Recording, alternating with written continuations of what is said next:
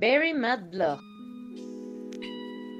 Uno de los rituales más preciados que tenemos como especie es, sin duda, la hora de la comida.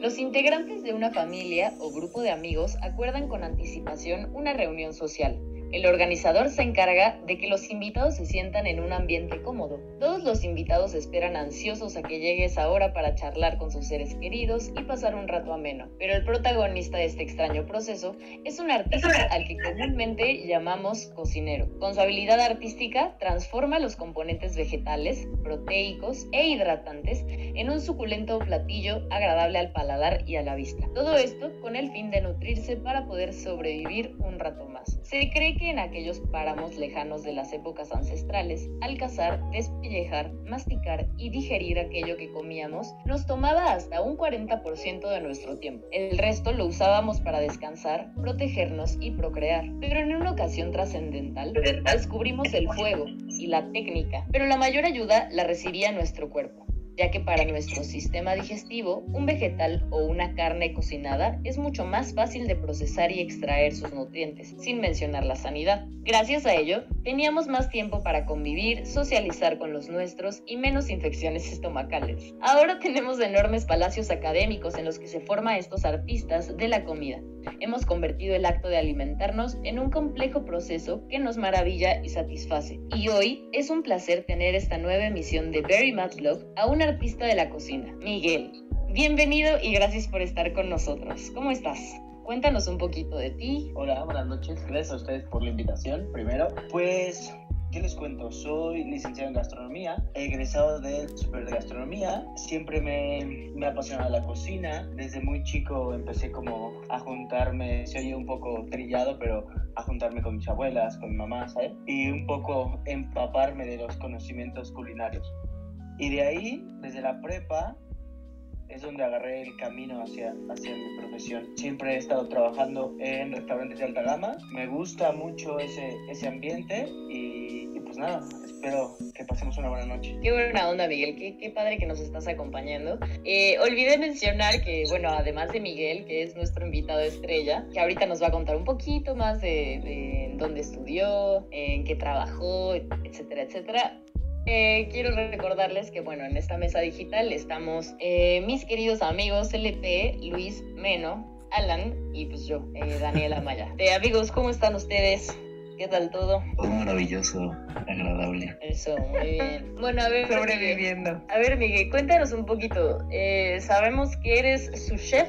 ¿Nos puedes explicar un poquito de, de qué va ese puesto? ¿Cómo se llega? Pues mira, en sí un poco los puestos de la cocina es como un tema muy cuestión profesional. O sea, ya cada cocina como tiene su rol y pues el su chef es el segundo al mando después, de, después del chef eh, dentro de un, de un restaurante. Ahorita mi último puesto en el que me desempeñé sí fue de su chef, pero pues en sí algo menos mamón para poderlo decir, simplemente un cocinero apasionado. Muy bien. Y a ver, cuéntanos eh, un poco ¿qué, qué comida es la que preparas. No sé, porque por ejemplo, a nosotros nos encanta comer, sin duda. Pero bueno, tú eres mexicano, pero tienes como una especialidad en, en, en, qué, comida, en qué preparación de comida. También para que nosotros nos empapemos un poquito de todo eso. Pues especialidad como, como tal no tengo una, pero desde la carrera me he enfocado mucho a la cocina española. Me llama mucho la atención. La cocina mexicana me encanta comerla, pero prepararla no soy tan buena, entonces creo que la he dejado un poco de lado. Pero pues al fin y al cabo hay bases de eso. Pero te gusta entrar a la garnacha y así. Sí, definitivamente. Yo creo que eso nadie lo puede negar. Está divertido. Creo que la comida mexicana es la más rica de todas, pero realmente sí es muy complicada. Tiene demasiada complejidad en el proceso. Mucho esto. Cuando vas, cuando vas a comer a otros lados, ¿te pones quisquilloso con los platillos que te sirven? Pues al principio como estudiante, yo creo que como en cualquier carrera, ¿no? Te pones a criticar demasiado porque crees que sabes todo mientras estudias, pero yo creo que conforme va pasando el tiempo y vas como creciendo profesionalmente, pues solo vas como analizando un poco más, en este caso la comida que vas probando. Pero sí, yo, yo siento que en cierto punto todos somos un poco quisquillosos con, con todo lo que hacemos. Pero además tienes un montón de razón porque neta sí sucede, ¿no? O sea, ahorita que estamos platicando la cocina y nos dices eso, pues sí, pero en nuestras carreras yo creo que también nosotros cuando estábamos estudiando éramos así de, eh, güey, no digas eso, ¿no? Eso no significa tal. O no sé, como que nos creíamos, más bien como que esa pretensión, ¿no? Del conocimiento existe. Es que mira, sí existe A ver, esa Luis me pretensión. recomendó el de, ¿No? ¿cómo se llama? El camino del taco o algo así. La ruta del taco. Ah, eso. Eso, eso, ¿de qué, eso, qué? Ah, pues es un documental en el que cada capítulo es como un mini documental de un tipo de taco. Y el capítulo uno creo que habla sobre los de suadero. Entonces se van a la Ciudad de México y entrevistan a los taqueros, cómo, es, cómo son esos tacos, te dicen que se tienen que comer en la noche. Tam- también hay un capítulo muy llena. bueno, hay un capítulo muy bueno que habla sobre la, la que hacen en Yucatán, ¿cómo se llama la carne esta? La pibil. Eh, co- cochinita, sí, sí, sí. Está muy bueno porque te incluso te dan un contexto histórico. Según lo que me han explicado de la cochinita pibil es que se entierra. no Creo que también la barbacoa la entierran, güey. entierran. Bueno, la carne de cerdo la entierran y, y eso significa pibil, que, que es enterrado. El pip. En maya creo que es enterrar y no me acuerdo bien. No, Pero el chiste es que la, que la cocinan allá dentro de la tierra por horas y horas. Pero qué onda, eso le da, eso le da un sabor diferente, ¿no, Miguel? Sí, definitivamente, o sea, porque también influye mucho la tierra, ¿sabes? O sea, eso es como que súper importante. Digo, no es la misma tierra en Yucatán que aquí en la Ciudad de México o en Querétaro o en otra parte de la República. Entonces, eso también influye demasiado. No sé en qué la envuelven, la madera, ¿cómo se llama? La madera que usan para hacer la, el carbón, la brasa, también influye demasiado. Pero sí es un sabor completamente diferente, porque aparte es una cocción muy lenta a muy baja- a altas temperaturas. ¿Y, y por qué es tan lenta si está a tan alta temperatura? Hace- ¿Porque está bajo tierra? Hace como una olla de presión Ok. bajo la tierra, pero como tu carne la tienes que envolver en diferentes productos, no sé, por ejemplo, la barbacoa la envuelven en pencas de maguey. Entonces, el calor no penetra directamente hasta la carne, entonces va cocinando poco a poco porque el calor no es directo. Hubo un tiempo en el que me, me rifé de cocinero, y obviamente nada profesional, nada más lo hacía por, por chamba, llegué como ayudante de cocinero y acabé como cocinero. Y me hice la idea de que un cocinero, desde mi cosmovisión, es una especie de físico-químico, porque controla básicamente todo un caldo de millones de moléculas para que tengan un fin específico y eso está muy chingón. No sé, se me viene el ejemplo de las ollas express, como dices. Sabemos que la cocción no, no, no está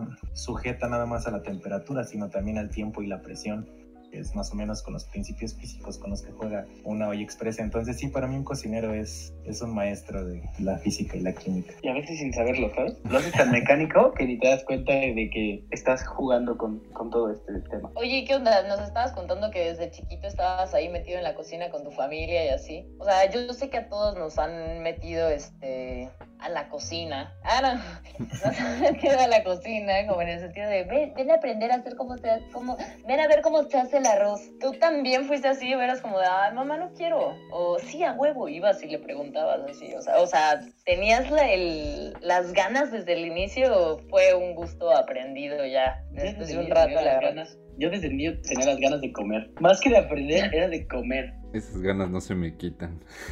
Sí, no, a nadie. Yo creo que lo que más disfruto, más que cocinar, es comer.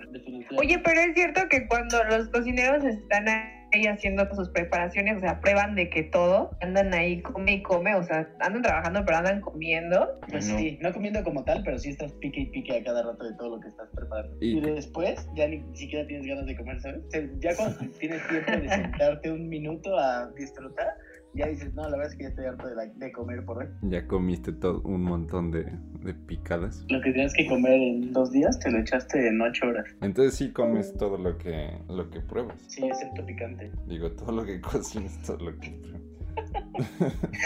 En lo personal, yo como todo, excepto picante. Picante sí, ni un poco. No, el habanero, ¿qué tal? Nada. ¿Por nada. qué?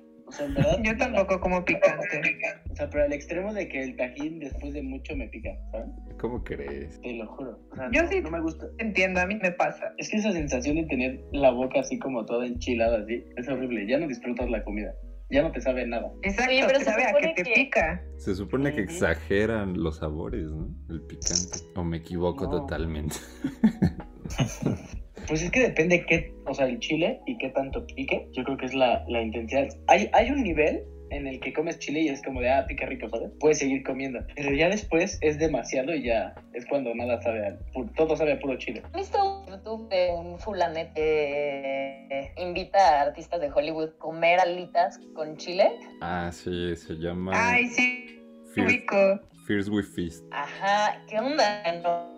O sea, yo, yo recuerdo que la primera vez que lo vi fue porque un cuate lo vio y me dijo como, güey, está muy caro que invitan a un comediante chino, bueno, no, no. Y el fulano se, se caga en el programa. ¿Qué? ¿Se caga? O sea, de ¿Literal? que- ajá, o sea, de que está, están así platicando, o sea, Mm. la dinámica de, ¿no? Van en grados. Entonces a este güey, o sea, al comediante, le dan de probar como un montón de salsas y al final, o sea, ya cuando va como por las últimas, le toca una salsa muy buena y el güey está así todo rojo, ¿no? Llorando y sudando cabrón y de pronto le hace como, oh no, ¿qué pedo?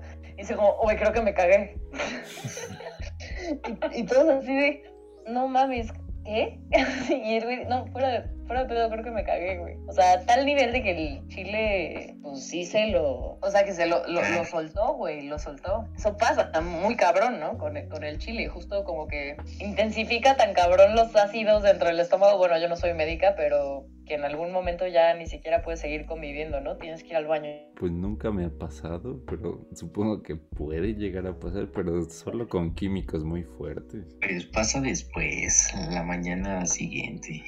Como que en el momento. Bendito. Pues, sí, pues sí, igual y el fulano lo dijo de coto, ¿no? Yo no lo dudo, porque a mí sí me ha pasado, yo tengo problemas gastrointestinales.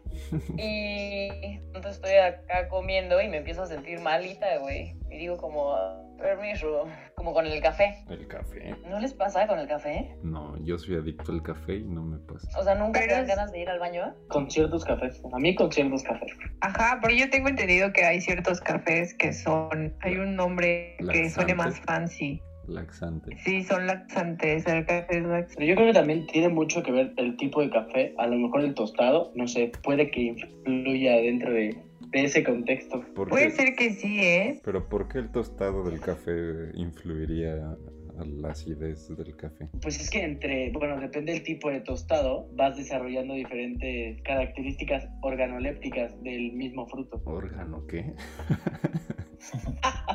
organolépticas, como todo, aromas, sabores, efectos, ¿sabes? A ver, explícanos organoléptico. Esos son todo el tema de sabor, aroma y efectos que puede tener alguna fruta, verdura, proteína, todo, eso es organoléptico. Las características organolépticas de los productos. A qué sabe, a qué huele, qué efecto tiene, si hace ciertos procesos. ¿sabes? Sí. Sí, porque ¿No aparte el café... Ay, Adelante. date Maya. No, adelante. No, no, no. Ah, es bueno que el café no, no sabe igual, o sea, todo, todo el café es diferente, todos tienen notas diferentes, entonces pues sí tiene sentido que a través del estado sea medio, o sea, alto, te sepa diferente y entonces tengas diferentes reacciones en tu sistema digestivo. Claro, como el A mí me café pasa con este, todos los cafés. El café más caro del mundo, el, el- los el- monos. exacto, el que, que hagan los copiluwa. O sea, yo creo que ese proceso que dentro de, del animal hace, yo creo que le aporta algo al, al fruto final. Guácala. ¿Tú probarías ese café así de, que- de que yo quiero saber a qué sabe? Sí, sí lo he probado. Y la verdad es que sí es muy bueno. Ah, yo lo quiero probar. ¿Dónde lo probaste? Sí, sí sabe muy bueno. Y sabe, o sea, Ay, no sabe como al- exótico. no, Yo no quiero beber caca de mono. Pero a ver, escríbeme, descríbeme dónde notas la acidez o qué. En la ¿Qué lengua. saborcito hay? La acidez en tu boca es cuando empiezas a, a salivar demasiado, como cuando comes limón, ¿sabes? Y todos los productos tienen cierta acidez, todos, o muy baja, algo tan marcado como el limón. Y depende, por ejemplo, en este caso en el café, depende mucho de... Digo, la verdad es que no soy un experto en café, porque hasta en eso, dentro de la gastronomía, tenemos como demasiadas ramas en las que te puedes especializar, y el café es una de ellas, que es demasiado amplia, pero, o sea, depende también, como les digo, el tostado y el proceso que le hayan hecho al fruto y cuánto tiempo de extracción, qué tipo de extracción, todo eso, o sea, como que denota las características finales de tu taza, ¿sabes? O sea, lo que es un pequeño fruto, hasta tu taza, Sí. pasan miles de cosas. Que cambiando una sola ya es completamente diferente, ¿me explico? Ya suena comercial de Nescafé. Sí, compre Nespresso. Ana, ¿Tú, ¿Tú de qué café tomas? A ver, yo ya tengo curiosidad. No me digas que sí tomas del café. pero igual y no digas la marca, puedes decirnos este en la bolsa, de qué color es la bolsa. Pues yo tomo, o sea, el café que más me gusta es un tostado medio, pero en el súper luego viene de- en una bolsa azul. Ajá. Y- Ah, ya sé de cuál me hablas. Sí, sí, sí, sí, sí, lo ubico. Obvio no. El de... Que empieza con G, ¿no? Empieza Obvio con no. G. Empieza no me no. Sí, Sí, y, em- y termina con, con T, ¿no? sí. Sí, claro, ya lo ubico. Sí lo ubica, de verdad. Claro. Lo dijo en serio. Es que no, sí, tengo entendido que ese café que consumes es de los más ricos. Entonces, bu- bueno, trabajé yo en Starbucks, medio me dieron ahí unas clasecillas de café y de ahí me enseñaron a saber hacer una cata. Y descubrí que ese café era de los más ricos. Sí, la verdad es que es muy bueno. Digo, la verdad, en lo personal, yo no tomo café solo. Prefiero café con leche, 100%. Pero, digo, si, si es de probar, pues sí, café solo. Pero la verdad es que luego es demasiado fuerte. A mí no me gusta tanto el- la extracción del café, entonces sí, siempre lo tomo con leche. Ay, el espresso es delicioso. Los afogatos son deliciosos. También son deliciosos. Sí, Tú me recomendaste uno muy chido, Alan. ¿Cómo se llama? Soy pésimo con los nombres. ¿Qué te recomendé primero? Un café.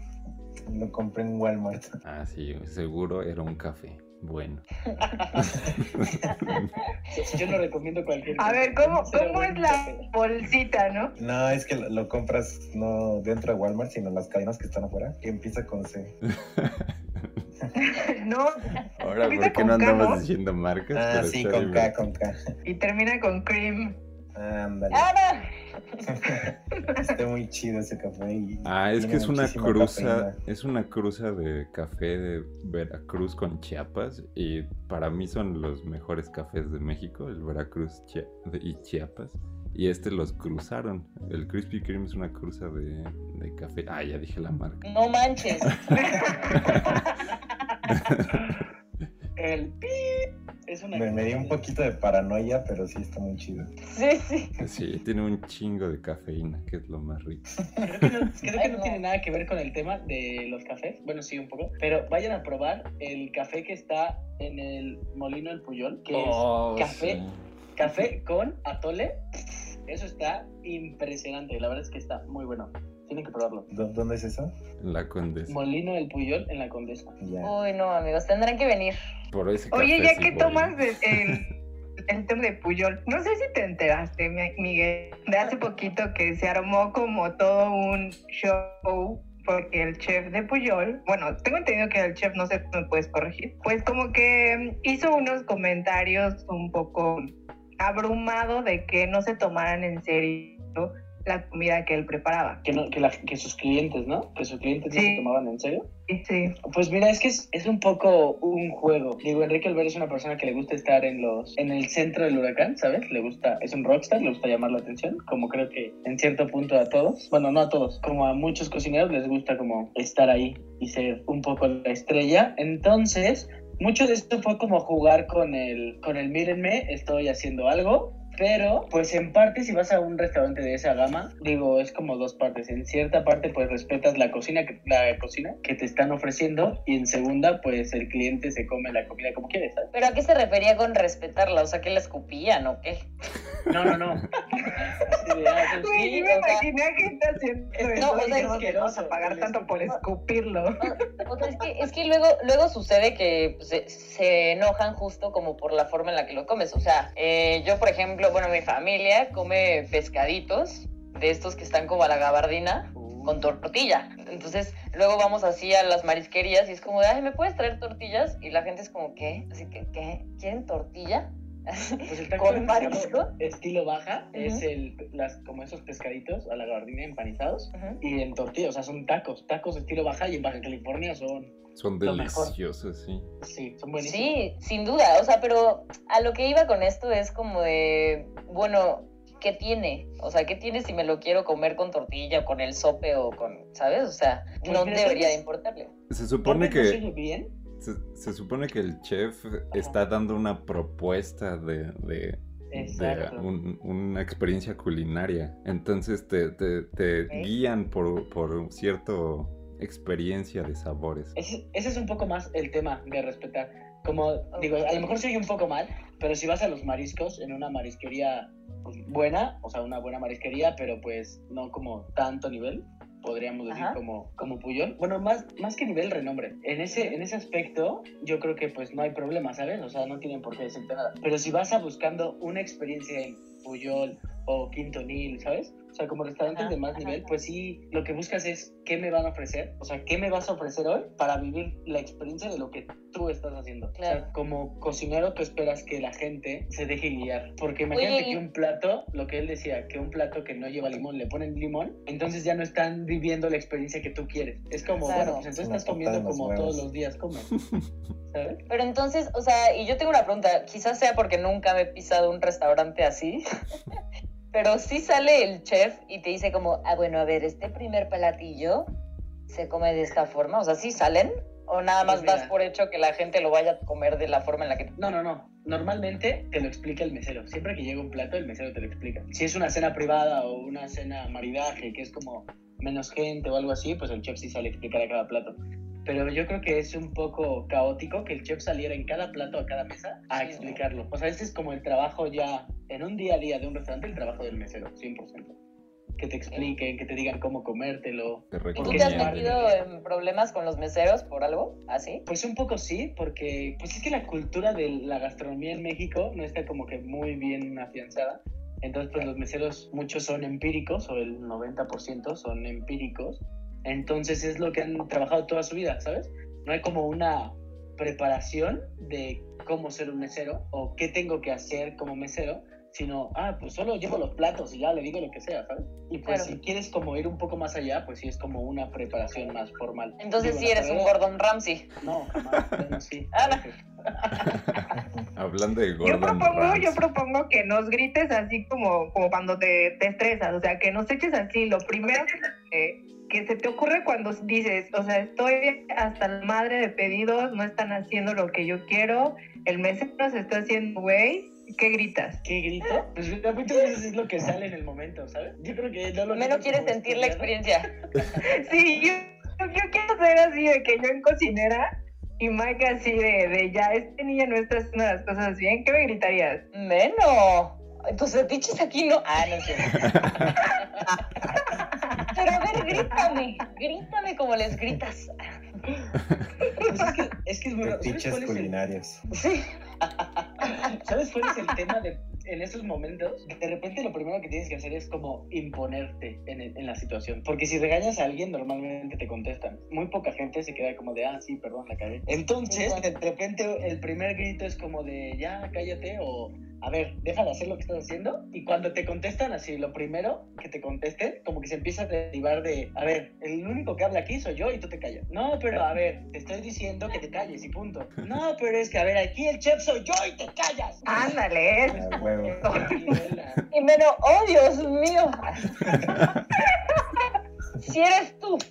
O sea, como que de repente va subiendo el nivel y es cuando empiezan los gritos así de, chin, alguien ya se volvió loco dentro de la cocina.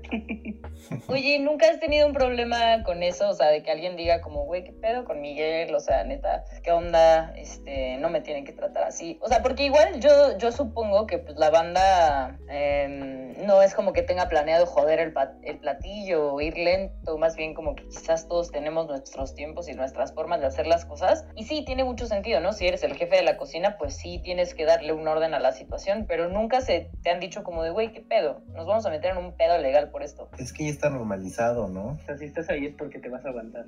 Exacto. Digo, y si no, te, te sacan, literalmente. Es como de, ¿sabes qué? Lárgate de la cocina, no te quiero. No, pero ya, acabaste tu día, ya no regreses hoy, entonces ya te puedes ir. Nos vemos mañana. ¿Y tú crees que eso está chido o la neta crees que podrían haber mejores tratos dentro de la cocina y así no tener pedos? ¿O tú eres de los tradicionalistas que es como, sí, a huevo, Gordon Ramsay viva? Yo creo que sí debería, tiene que cambiar ese, ese, ese tema, pero de repente es, a mí no me gusta, pero sí soy demasiado explosivo. Claro. O sea, como que de repente la adrenalina dentro de ese momento te gana y por más que quieras ser lo más condescendiente, a veces la gente sí es como de diablos, no puedo contigo, en verdad, ¿sabes? no cortaste las zanahorias en triangulitos perfectos. No Ajá, es que por ejemplo yo me imagino así, en algo hipotético, que te digo, a ver Mike, vente, cáele a mi casa, te voy a preparar algo. Que tú veas que no estoy cortando bien la zanahoria, o si me dices como de, oye Liz, no, la neta lo estás haciendo mal. O te aguantas y te quedas así como con tus conocimientos. Así, mmm, qué rico. Depende. "Mm, Es, es que bueno, ¿cómo yo, es?". yo, yo creo que si estás en un restaurante acá, pues de gama alta, el comensal está pagando pinches 100 dólares por un platillo. Claro, güey. Pues obviamente que el chef va a querer que, que su platillo quede como, como lo que vale. Es una puta obra de arte. Y, y si no sí. cortan de esa manera los pinches zanahorias, pues no lo voy a servir. Exacto, Sí. si tres zanahorias tienen que ir cubos perfectos, no le voy a dar a una dos perfectos y uno parece triángulo. Porque entonces ya no se ve como toda la gente que está comiendo, ¿sabes? Fí- Fíjense que hay un, bueno, a mi mamá le encanta ver este, ¿cómo se llama? Discovery Home and Health, una cosa así. Y sale un programa que se llama El Desafío de Body, que es un repostero italoamericano y prepara cosas acá muy chingonas y tal. Y en este desafío, una, una vez le, le pusieron a competir, o sea, como a banda de Latinoamérica, una de las chicas, o sea, ya era la final, te dan al equipo, ¿no? O sea, te dicen como los ex participantes van a apoyarte a hacer tu proyecto, ¿no? Entonces ya están así entonces, una de las chicas era la que más decía como, ¿qué pedo? No estás haciendo nada. Oye, no estás trabajando esto. Son mis 50 mil pesos, güey, ¿no? O sea, es mi título de la mejor repostera de Latinoamérica, mi título para tal, mi dinero para tal, y tú no lo estás haciendo bien, güey. Por tu culpa va a valer madres, ¿no? O sea, al final, la morra entrega un proyecto súper chido y le preguntan a los, a los del equipo, les preguntan como, ¿ustedes qué piensan? ¿Necesita, no, ella tiene que ganar o no? Y todos dicen que no, justo por eso, o sea, como en plan de, ay no, pues es de la verga esta mujer, ¿no? Pero, güey, yo justo pensé eso, como, pues ella es la que estaba en la final, ¿no? O sea, ella es la que está compitiendo para ganar y ustedes son los que tienen que hacer la chamba que ella exija. Y si no le están haciendo bien, yo también me hubiera puesto perra. Y que consideren que seas buen pedo para ganar los 50 mil pesos o para ser el mejor, este repostero de Latinoamérica sí me pareció una ofensa porque fue como, güey, no, o sea, no les quiero caer bien, vengo a una competencia. Y perdió, la chica perdió y ganó una Argentina pésima, que se puso hasta el final del pastel, ¿no? Sí, pero buena onda y guapa, ¿no? Entonces, no sé, como que estoy de acuerdo con eso, con lo que dice Luis y con lo que dice Miguel. Si es mi chamba y si están pagando pinches 100 dólares para que te dé esto y no lo estás haciendo bien, pues te vas, ¿no? Y, y y sí, tiene todo el sentido del mundo. Por más que te caiga mal tu jefe, si haces bien el trabajo cuando él te grita y te hace tal, pues, pues vale la pena, pero también está feo. Sí, porque llega un Pero- punto pero- en el que los chefs, más que gritarte así, como que ya se meten contigo, ¿sabes? Hay como una pequeña línea, una pequeña línea en el que, ok, te grito para que lo hagas bien, y como te estoy regañando, o sea, sí estoy gritando porque te estoy regañando conscientemente, o estoy gritando a lo idiota y solo te estoy humillando enfrente de toda la cocina, ¿sabes? O sea, esa pequeña línea es muy, muy delgada y se rompe en dos segundos, Y ese es el problema. definitivamente. ¿Qué ibas a decir, Lu? Que pues tampoco es como que siempre y diario pase, ¿no? Pues sí es, es común, pero no, no a cada ratito un chef se la pasa regañando a sus cocineros. O sí. No, sí, ya sería demasiado, ¿no? Ese ambiente laboral sí estaría muy, muy jodido. ¿Cuál ha sido como el escenario que peor te ha tocado no estando de jefe? El peor escenario, que te regresen 10 veces lo que estás haciendo. O que te lo tiren a la basura. Como, ah, esto no me sirve y te lo tiran. Y tú, güey, me pasé dos horas haciéndolo y lo tengo que volver a hacer. Pero así repetidas veces, o a veces ya solo por, por joderte, como, güey, no, no sirve, ya, haz otra cosa. Y, y digo, no es para que quemes, pero ¿en qué momento fue o por qué? No es para que hables mal de nadie, pero ¿quién fue? ¿Quién fue? No, me refiero a por qué, por qué te tiraron las cosas. ¿Estabas estudiando? ¿El maestro era muy ojete o, o por qué? No, me ha pasado más en el tema profesional. Sea, ya fuera de la escuela. Y- Pero así de huevos nada más te dijeron, ah, está feo y te lo tiraron o, o- Sí, sí, o sí. hubo una razón. No, o sea, literalmente es como de, güey, no me gustó, ya, haz otra cosa. Y lo tira y, ¿sabes qué? Él va a hacer lo tuyo porque tú no sabes. Y tú como de, güey, lo está haciendo exactamente igual que yo y le quedó igual que yo, pero pues solo por joder. huevos. Y, medio- y medio no te dieron ganas de, de agarrarlo a él y aventarlo a la basura. Sí, la verdad es que sí me he puesto de repente con dos o tres veces sí me... Soy, como les digo, soy un poco explosivo, entonces sí, de repente me ha tocado que me dicen algo y no me parece y justo cruzan esa línea como de, oye, una cosa es el regaño y otra cosa ya es meterte conmigo, ¿sabes? Y me puedes regañar todo lo que quieras, pero conmigo no te metes. Entonces en ese momento sí me he puesto al tú por tú, que la verdad es que no es bueno tampoco, pero sí es un poco, pues por defender tu integridad y tu trabajo, ¿sabes? Más que nada. Oye, pues yo pensé que le hacían como las donas del 7-Eleven, las comen los, Ah, los no, güeyes que están ahí en el 7 Pues sí, no lo tiraba. Yo diría justo como, bueno, sí me quedó muy culero, guárdalo ahí abajo de la... Y ya yo como después, pues es comida y está rico, ¿no? Sí, no, más bien lo hacen como para chingar. Claro, y digo, también es un poco complejo ese tema porque, digo, ciento- ciertos niveles de restaurante, pues la comida te dura menos porque ya no es realmente fresca, ¿sabes? O sea, fresca es como el día y al día siguiente todavía hay ciertas cosas que se pueden considerar. Pero imagínate un restaurante de 40 comensales. Tú cocinas para 20 y llegan 5 o 10 a la semana. O sea, toda la comida que se tiene que tirar cada dos días porque pues para el restaurante ya no le sirve. Y por temas en parte legales, no puedes regalarla a casas hogar y todo ese show, ¿sabes? Entonces se desperdicia un chingo. Qué culero. demasiada cantidades culero. inimaginables de comida. O sea, en verdad no se imaginan cuánta comida se desperdicia. O sea, puedo ir a, a- a la basura de- y comer de ahí. Literal. O sea, cada tercer día es como de puta, ¿no? Oye, pero está bueno, sí, pero para el restaurante ya no sirve, tíralo. Yo estaba leyendo que hay una aso- asociación sin fines de lucro que se dedica a recolectar toda esa comida de, de los restaurantes de alto nivel y, y se dedica a, a dársela al- a la gente de bajos recursos. ¿Qué tan cierto es eso? Sí, sí, es muy cierto. Este, digo, si no mal recuerdo, es de un chef italiano, Massimo Bottura, que sí ha, digo, yo es el que conozco, que sí ha hecho como esos comedores comunitarios en donde recolecta la comida de restaurantes de alta gama que van dejando y él la procesa para hacer como comida para gente de bajos recursos. Pero aquí en México me parece que no está tan fuerte el boom. O sea, sí hay, pero o sea, no todos están dentro de ese proyecto. ¿Y crees que todos deberían estar o, o sabes alguna razón por la que no están? Pues mira, yo creo que sí, pero también, o sea, sí deberían de estar y no creo que estén por la mala información. O sea, como que realmente a muchos no les, más que mala información, no les interesa. ¿Sabes? Como que no le dan la importancia de, de lo que es la comida. Qué culero. Pues deja tú lo de los restaurantes, o sea, también hay un pedo en una serie de Netflix que se llama El Rey de los Tigres, o una mamada así. Ajá, o sea, el güey explicaba que le daba de comer a sus leones la carne que no, o sea, que no se vendía al día en el súper, ¿no? Entonces pon tú que si sacas, o sea, aquí en México, si tú sacas unas salchichas o agarras algo y al final en la caja dices como, bueno, ya no lo quiero, lo dejas ahí y casi siempre se regresa al lugar en donde estaba, ¿no? Pero allá más bien si no lo compran, lo tiran. Entonces hay cantidades monumentales de jamón y de carne y de tocino y que se van a la Gaber. Entonces este fulano iba en camiones de carga a recoger todas estas salchichas, jamones, ¿no? Carnes súper chidas y tal. Y se las daba a los leones que él tenía en, en su cautiverio, ¿no? Pero pues está cabrón también porque la mayoría de esas carnes funcionan a la perfección, güey. ¿No? O sea, podrían sin pedos meterse de nuevo el mismo día al refrigerador y al día siguiente se compran y ya. Pero no, pues se tiran. O sea, es como, como las leches. La fecha de- caducidad, pues realmente es como una fecha preferente de que te lo consumas. Dos, tres días después de que se da la caducidad, no pasa nada y la leche está en perfectas condiciones para seguirte tomando.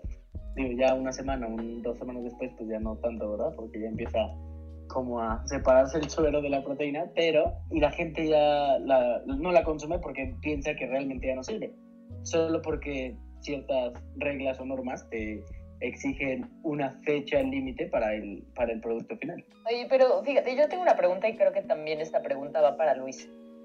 Eh, la exnovia de un primo mío, que es bióloga, me comentaba que hay ciertos hongos que salen como en las frutas o en las verduras, ¿no?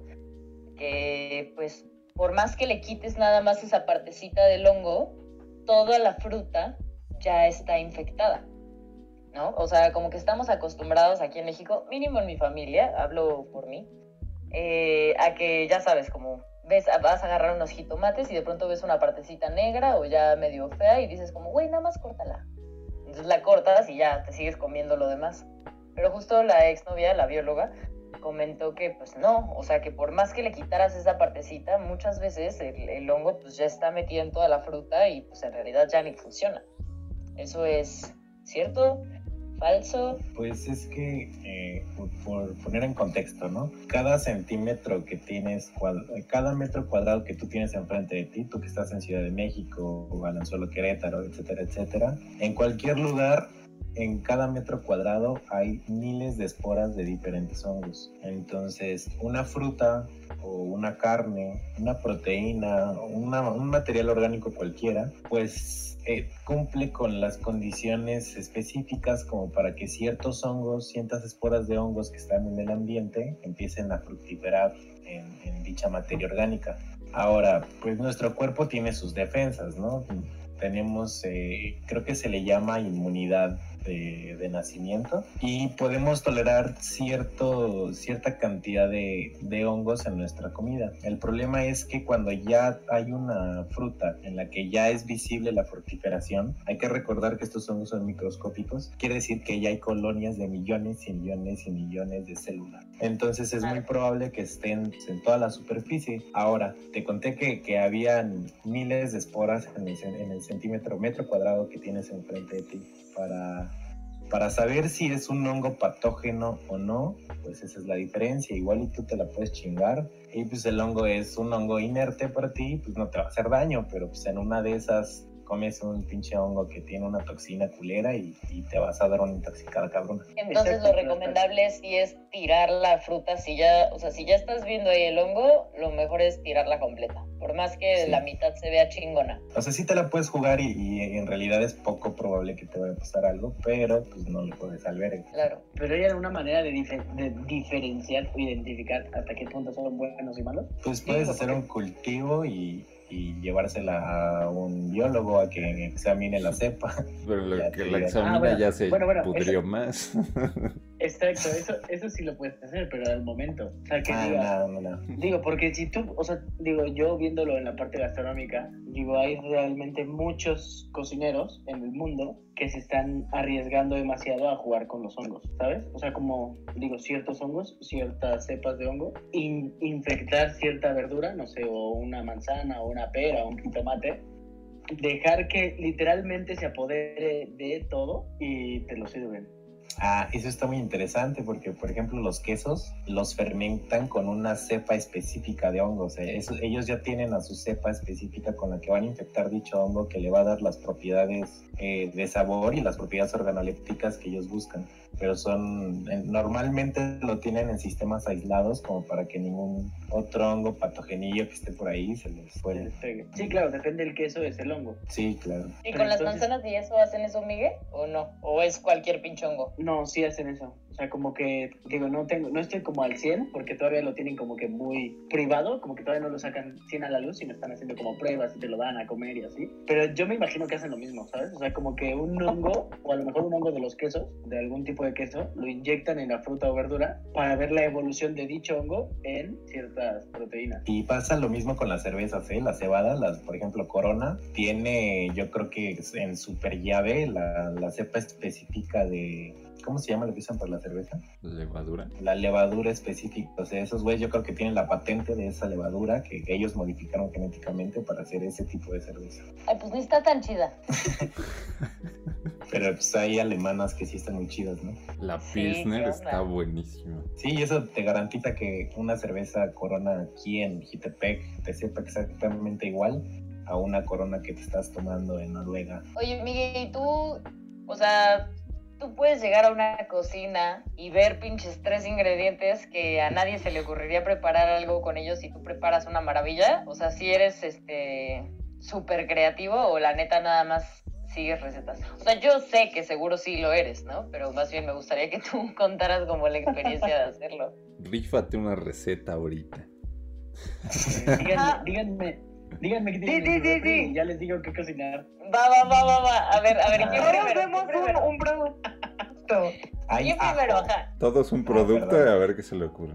Pero a ver, ¿cuántos ingredientes te tenemos que dar, Miguel? Así, nada más así en corto. Vamos a hacerlo con, con tres, ¿no? ¿Tres o cuántos necesitas? Pues si quieren uno por cada uno. Ah, va, va, Dos, Va. cuatro, cinco. A ver, tú primero, Meno. Pero salado o dulce. Ay. De Lo lo que sea. Ajá, lo ver que sea. sale. A ver, yo, yo tengo, yo tengo pimiento morrón y papas. La, la que tú quieras de, de esas dos. ¿Cuál te gusta más? El morrón. Ok. Ok, a ver, tú. Perdón, de ajo. ¿de qué color es el morrón? Es naranjita. No se van a buscar en Google, Miguel. Ah, no es cierto. Ah, no.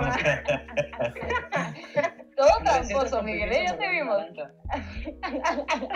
Sí, a huevo. ¿Qué puedo cocinar? ¿Qué puedo cocinar con? Borrón naranja.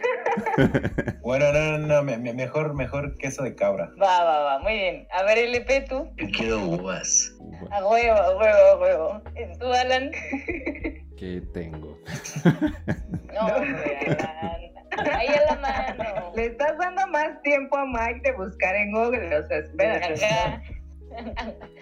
Pues es que tengo un chico de quesos y ya dijeron quesos, así que queso provolone. Pero es, es mucho más sencillo. Bueno, es bueno, va, va, va. Probablemente. Yo quiero proponer mm, pan. Solamente hay pan, pan molido. Órale. Pan molido No mames, va a ser una receta toda macabrosa. con pan molido. Ok, ok. Ok, le puedes agregar otro ingrediente si tú quieres. Uno tuyo, ajá. Uno tuyo. Te llegó una canasta con estos ingredientes. Mira, lo, lo que puede ser, ah, ah, ah, unas bolitas de cabra, así literalmente solo el queso cabra, empanizado con el pan molido para tenerlo como, como ahí aparte. Van dos. Unas uvas rostizadas, unas uvas rostizadas con una salsa de queso provolone Uy, qué y rico. el morrón. Huevos. Y el morrón literalmente solo asado. O sea, asado al carbón, bueno, en, en la estufa, tatemado. O sea, el morrón tatemado le quitamos como esa parte que se quema para que quitarle toda la piel. Entonces solo nos queda como carne del pimiento morrón. Entonces mezclas el pimiento morrón con tus uvas rostizadas. Las mezclas con tu salsa provolone, le pones ahí las, las, las bolitas de queso de cabra empanizadas y al final pues solo un poco de aceite de oliva con ajo. Wow. No, Bien. hombre, ya me dio hambre. Vas a tener que cocinar eso. Güey, yo no. Yo, yo no hubiera comido. O sea, yo neta hubiera tragado pan así seco en mi boca, güey. hubiera dicho, mamá, no hay nada de comer. Bueno, me chingo el pan. Me chingo el de pan molido. Ajá, así. Y toses al mismo tiempo de que te las ¿Y cuál es la el boca. postre? Ah, las uvas, pásenmelas. Ajá, ajá, justo, justo. y ahí dipeas con la uña, ¿no? El queso. Ajá, sí, sí, sí. Entre que se lo embarras y agarras trozos de queso. O sea, neta, neta, yo hubiera llorado. Hubiera reclamado, hubiera dicho, "Oh, puta madre, no hay nada en esta casa, solo queso. Puro Pues es que sabes que mucho, mucho de la creatividad es va mucho de, lo- de las bases que tú tengas. O sea, sí hay un punto en el que obviamente en tu formación solo sigues recetas y solo te dedicas a seguir recetas. Pero después, por seguir recetas, pues ya puedes empezar a cambiar lo que tú quieras con una base de una receta. Porque, literal, o sea, no hay, no hay manera de que te salga así como de, ay, se me acaba de ocurrir un método de cocción nuevo y voy a revolucionar la cocina, que estaría muy cabrón, obviamente. Pero pues ya traes unas bases y sobre ellas trabajas lo nuevo. Cool, cool, cool. Oye, a ver, Mike, ¿y cuál es la comida que más disfrutas hacer y la que más disfrutas comer? La que más disfruto hacer paellas. Me fascina cocinar paellas. Paella. ¿Y tú con qué la preparas? rico. De hecho, durante toda la carrera me metía a concursos de paellas. Y no es por presumir, pero... Pero todos presumo. lugar. pero les presumo que tengo todos los primeros lugares. No, me encanta, me encanta cocinar paellas. ¿Pero qué le pones? ¿Pollo, res, puerco, mariscos No. únicamente? No. ¿Pollo, conejo? No, eso no. Pollo, conejo, judías, que son como ejotes planos. Ah, menos mal. las judías que son como ejotes planos. ¿Cómo se llaman estos? Caracoles, caracoles de tierra. Esa es la tradicional y me encanta cocinarla. Chale, yo tenía caracoles como mascotas. Y tú ¿De agua? comiéndotelos. de agua. Ya me los imaginé en una paella y yo ahí sufriendo. Sufriendo porque ¿Sí, sí entrarías? ¿Mande? Oye, sufriendo, pero diciendo, no manches, qué rico. Sí, sí le entrarías, menos así a unos caracoles. Híjole, no sé. La verdad es que nunca los he probado. Este, no, no sé si me gustaría probarlos. O sea, emocionalmente creo que todavía no estoy lista. ¿quién tiene caracoles de mascota, men? Pero ¿cuál es la cuál es la comida más rara que han probado? En, o sea, todos, la más rara. Al final Miguel que nos va a ganar. Yo, yo hablaría al último para escucharlos, a ver cuál es lo más raro que encuentro. A ver, menos. ¿eh? Lo más raro, ¿raro? No, raro no. ¿Raro, raro o exótico? Raro no. La moronga, a lo mejor. No, hombre, menos, no manches. Por eso quería que empezara menos. Ajá, la moronga es como el taco típico del domingo en la mañana. Justo por eso quería que empezara menos. a ver, relleno negro no es raro. No, ¿Qué? Ok. el relleno negro no, no es muy raro. Pues no solo es sangre coagulada. No, amigos, o sea, si esto fuera un juego, yo ya me hubiera dado los 10 shots. échatelas, échatelas. Sí, eh, eh, eh. A ver, LP. ¿Tú? No, pues yo tampoco soy mucho de, de lo mismo siempre. Yo creo que sería hígado. Ay, No hígado manches, sí Eso se me hace muy normal, güey. Acá, hierro normal. Te ganó menos. Sí, gana menos, gana menos. Ahorita va en primer lugar menos.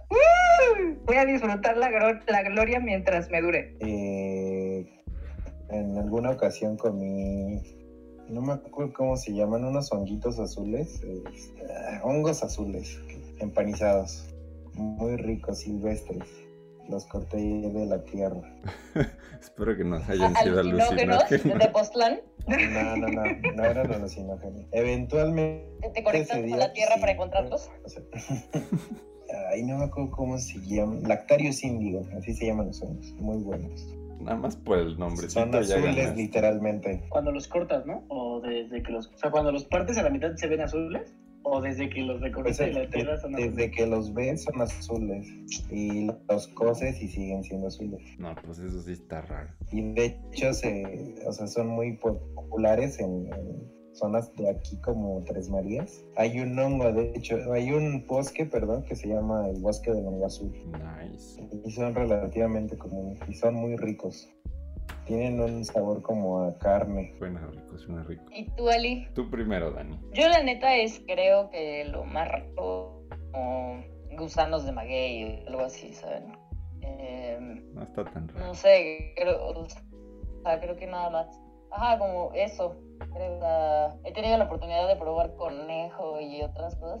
Yo abogaría sin duda, es más, sosten- sostengo que quizás ya hasta con mi perro, ¿no? Bueno, eso O sea, creo que todos los de Ciudad de los México han de, comido de tacos y así. Ajá, exacto.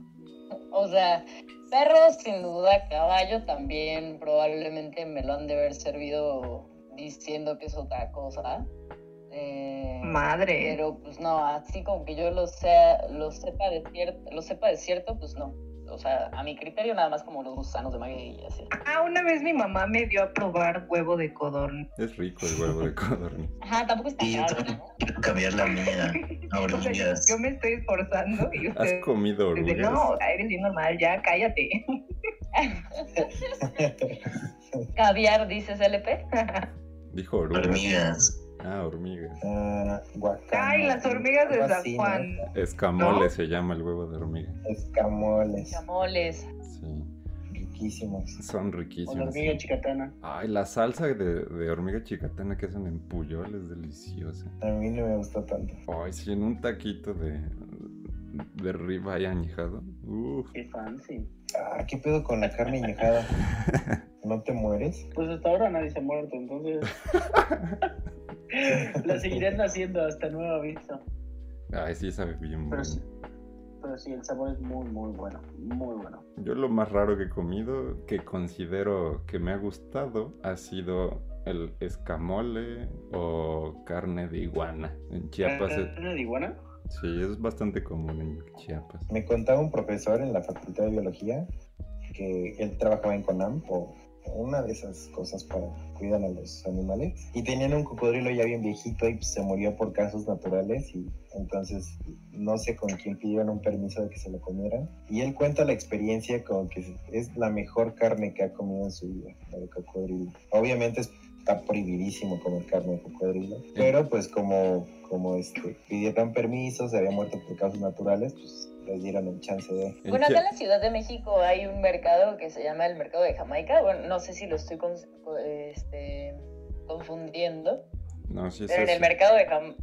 ¿Sí es ese, no? Sí, ahí he comido No, el mercado de San Juan. Ah, San Juan. Ese, el de. San Juan, el de San Juan. Sí. También el, el de la Eh, Merced, ¿no? Sí, y tienen puestos de que, de que carnes exóticas y te venden de león, güey, de cebra, de...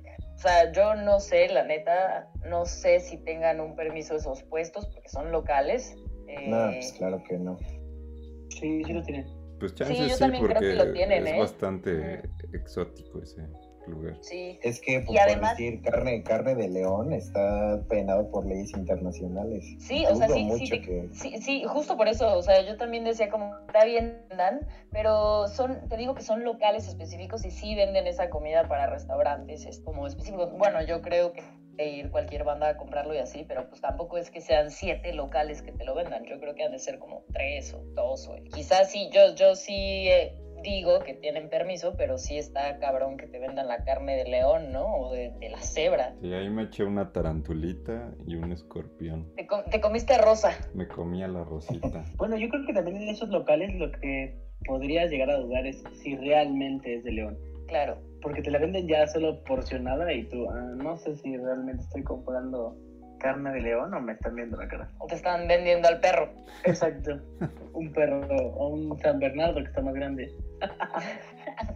Oh, San Bernardo. Y bueno, ¿qué es lo, lo más exótico que has comido? No nos has dicho. Lo más exótico que he comido, no sé si han escuchado del huevo milenario. No. No. No, es un huevo japonés, pero fermentado. en Ah, sí, sí lo he visto. En, en té y, y otras cosas, pero, o sea, pero literalmente huevo fermentado, o sea, es, no sé, la verdad es que fue muy asqueroso, casi vomito. Es un sabor muy raro. O sea, si normalmente el huevo cuando ya está como dando lo último ya es un olor muy molesto, o sea, cuando lo fermentan es ah, demasiado extremo. De por sí el huevo. De por, ajá, de por sí el huevo, o sea, aunque esté fresco y tal, hoy hay un punto en donde sí caga de pronto el sabor, ¿no? O sea, que pu- puede ser un poco fuerte o molesto, no sé, a, a mí me pasa, ¿no? Me gusta mucho el huevo, eh, creo que hay mucha gente que, que también le gusta mucho y lo come en distintas presentaciones, pero también conozco a varias bandas que le molesta el sabor después de un rato, güey. ¿no? Como el pollo, también hay gente que ya ni le gusta el, el- el sabor del pollo por lo mismo, que después de un rato se vuelve un poco fuerte. A mí me pasa eso del pollo. Sí, sí pasa. Tengo una tía abuela que odia el huevo, no puede ver el huevo. Literal, sí, sí, ¿Soy tu tía abuela o qué? tal vez. Pero que encarnó en mí, güey. Pues no puede porque sigue viva. ¡Ah, no! ¿Ya la mataron aquí? Ajá, ¿qué onda? ¿Pero qué le pasa? Lo odia, sí, se, se enoja de, de que le menciones la palabra huevo. sí, está muy... Tiene fobia al huevo. Es tan delicioso y entre más, entre más crudo se ve más rico. A mí no sí, me los gusta huevos, crudo, los huevos tibios son ricos, ¿no? pero tibios ¿Se ya están cocidos. Ah, Creo, creo que a mí, a, mí, a mí sí me gustan tibios, pero que esté más aguadito. Pero así como que parezca gargajo, no. No, Sí, no, la o sea, neta. o sea, como pochados. No, a mí eso me da asquísimo. Sí, pochados están buenos. líquida. Exacto, exacto, exacto, exacto, así. Pero O sea, crudo, crudo, vomito.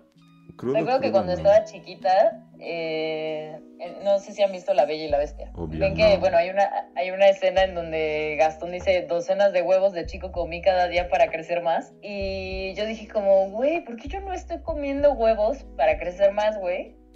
Y me, me eché uno así, ¿no? O sea, como que lo abrí, me, me lo puse en la boca y me lo tragué y, güey, vomité como tres días. O sea, guácala, güey. No, en mi vida lo vuelvo a hacer y luego hay gente que lo hace como desayuno diario, ¿no? Así, oh, le eché un huevo a mi licuado. ¿Por qué no?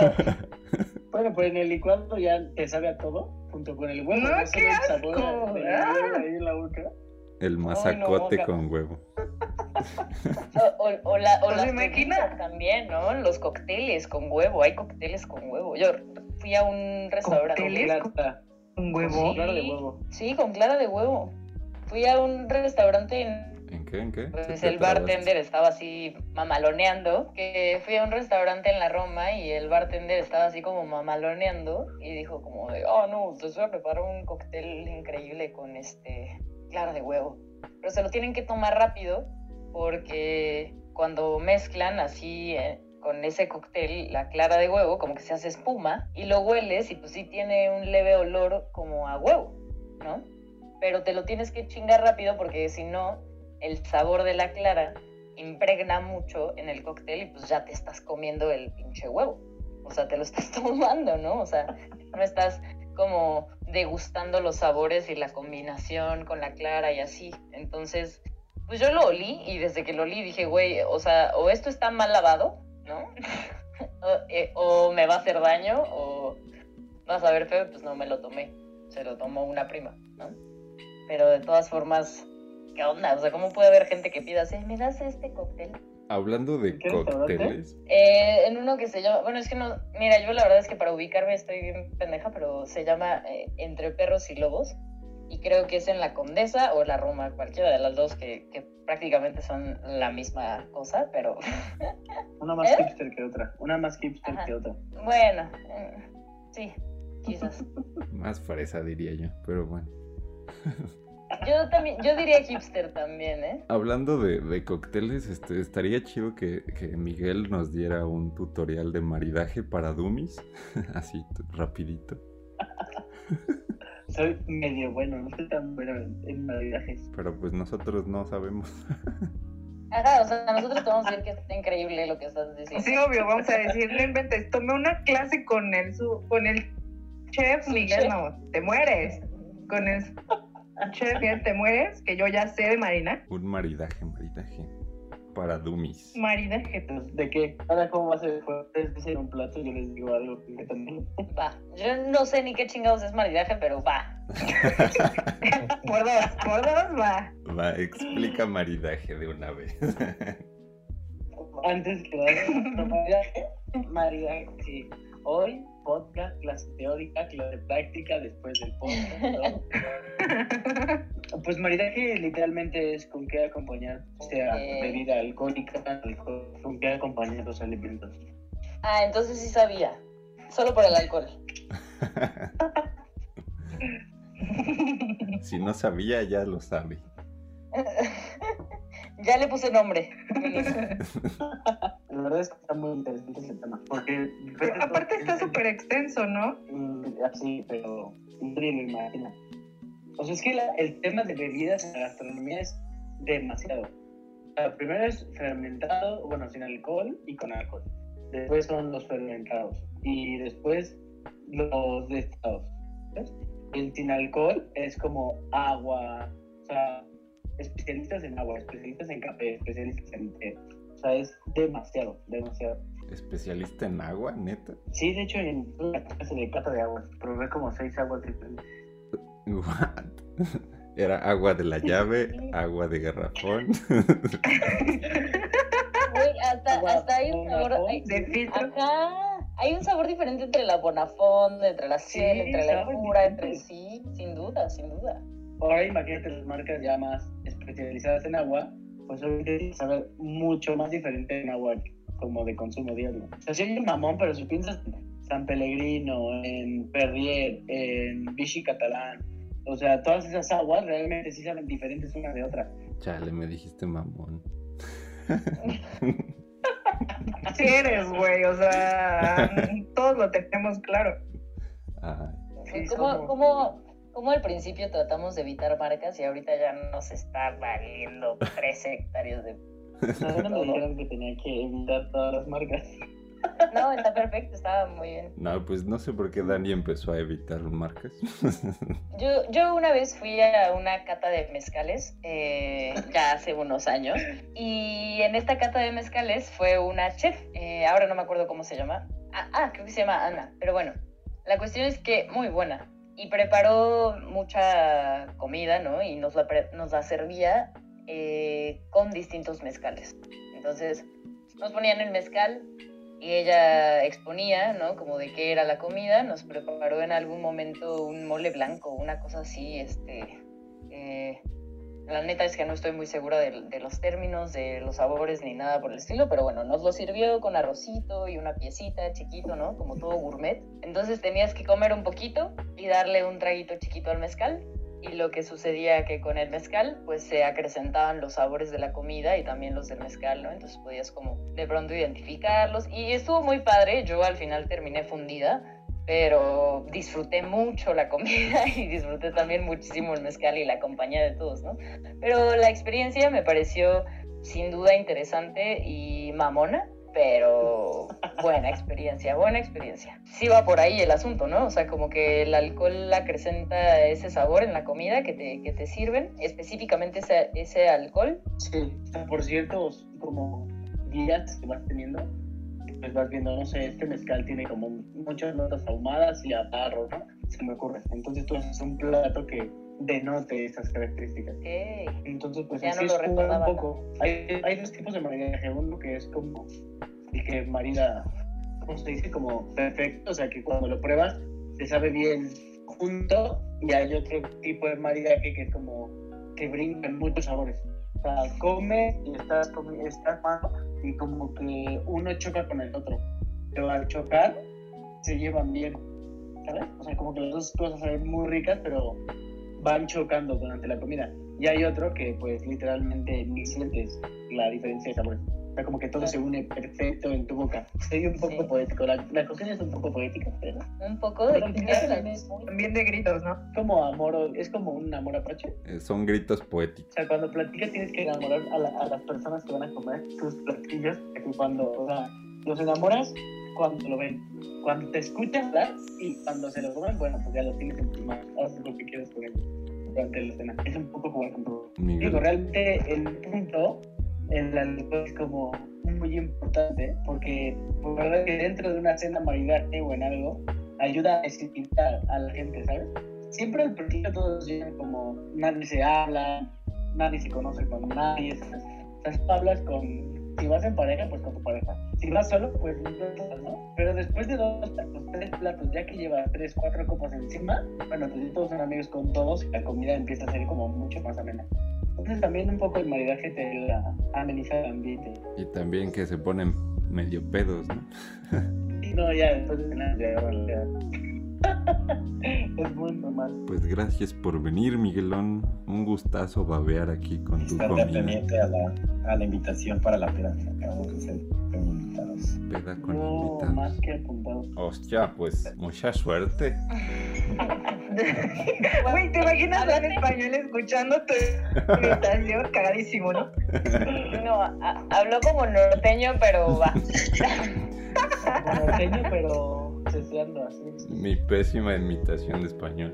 Bueno, chicos, se nos acabó el tiempo y pues ya es hora de despedirnos. Solo me queda recordarles que nos sigan, compartan y disfruten de nuestro contenido en las distintas plataformas donde estamos disponibles. Nos pueden encontrar en Instagram, Facebook, Twitter, Spotify y YouTube como Blog. No se pierdan lo que ya se encuentra arriba de nuestro blog y las nuevas cosas que tenemos preparadas para ustedes. Desde ya les digo que los amamos muchísimo y esperamos que nuestra comunidad siga creciendo y creciendo. Gracias por escucharnos. Hasta la próxima.